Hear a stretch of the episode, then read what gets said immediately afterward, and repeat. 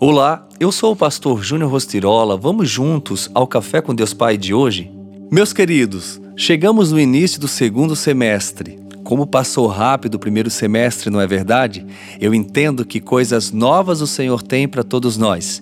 E a frase do mês se inicia assim: Não seja governado pelos seus pensamentos, seja governado pelos céus. Eu creio que há algo novo para todos nós nesse novo mês, nesse segundo semestre. Inclusive, por falar em algo novo, quero compartilhar com todos vocês. O Café com Deus Pai 2024 está ficando lindo demais. Estou na finalização, até porque tem todo um processo gráfico, um processo de alinhamento, e eu preciso ter esse devocional nas mãos para que eu possa gravar os áudios que também vai ter algumas novidades para todos vocês. Então, assim, pode criar as maiores expectativas porque Deus vai te surpreender. Ele tem falado fortemente ao meu coração. Muitas vezes eu tenho entrado na madrugada para escrevê-lo. Deus tem feito assim coisas lindas e tremendas, tem dado palavras que só pode vir de um lugar, dos céus.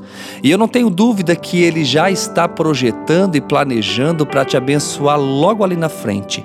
Eu sei que está cedo ainda em falar, porém, eu precisava compartilhar isso com vocês, porque o meu coração está radiante. Eu não vejo a hora de realmente fazer o lançamento para que vocês possam é, visualizar e também tê-lo em suas mãos. Teremos um grande lançamento, você vai ouvir falar e estaremos juntos em 2024 com Café com Deus Pai. Vamos então ao tema de hoje: resiliência. 1 de julho, um novo tempo, um novo mês, um novo ciclo. E o livro de Tiago, capítulo 1, versículo 2 e 3 diz assim: Meus irmãos, Considerem motivo de grande alegria o fato de passarem por diversas provações, pois vocês sabem que a prova de sua fé produz perseverança. A vida é repleta de escolhas. Para quase tudo podemos decidir, exceto em relação ao que as pessoas fazem conosco. Todavia, ainda podemos escolher como reagir ao que fazem a nós. Existem dois caminhos permanecer mergulhado no sofrimento ou enfrentar a dor e fazer dela uma inspiração para transformar a vida de outras pessoas.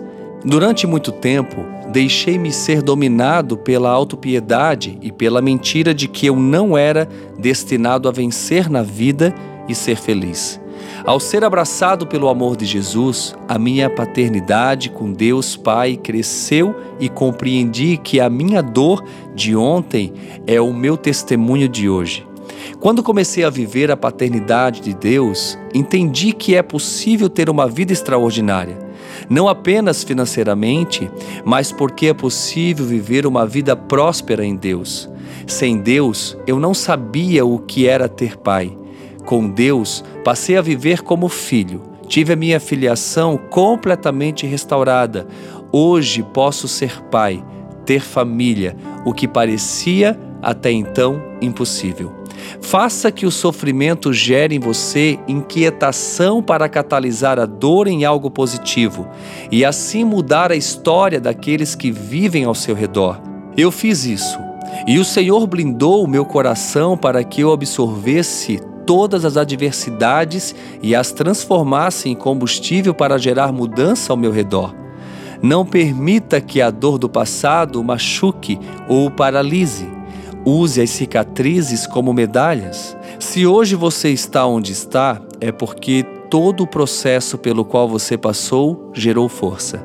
Seja grato e testemunhe as maravilhas que o Senhor fez na sua vida, tirando-o de um passado de dor para um amanhã de vitórias e conquistas nele. A frase do dia diz: A dor nunca será maior que o propósito. Pense nisso, seja resiliente e viva os propósitos de Deus a cada dia. Fica aqui o meu abraço, o meu carinho e tenha um excelente dia um excelente mês.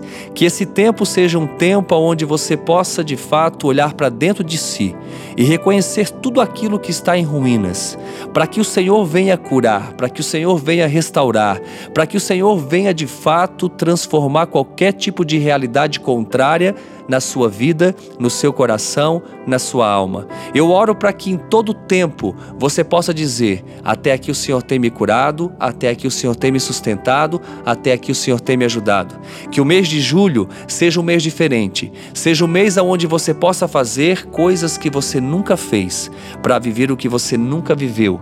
Que esse mês seja um tempo onde você venha orar mais, buscar mais, ler mais, meditar mais e também profetizar palavras de bênção, dizendo que tudo vai dar certo, mesmo que o cenário seja contrário, mas as suas palavras têm poder, e quando você realmente declara palavras de bênção na sua vida, na sua família, nos seus negócios, tudo muda, porque o Senhor está contigo e tudo que ele precisa é que você dê uma legalidade para ele fazer grandes coisas.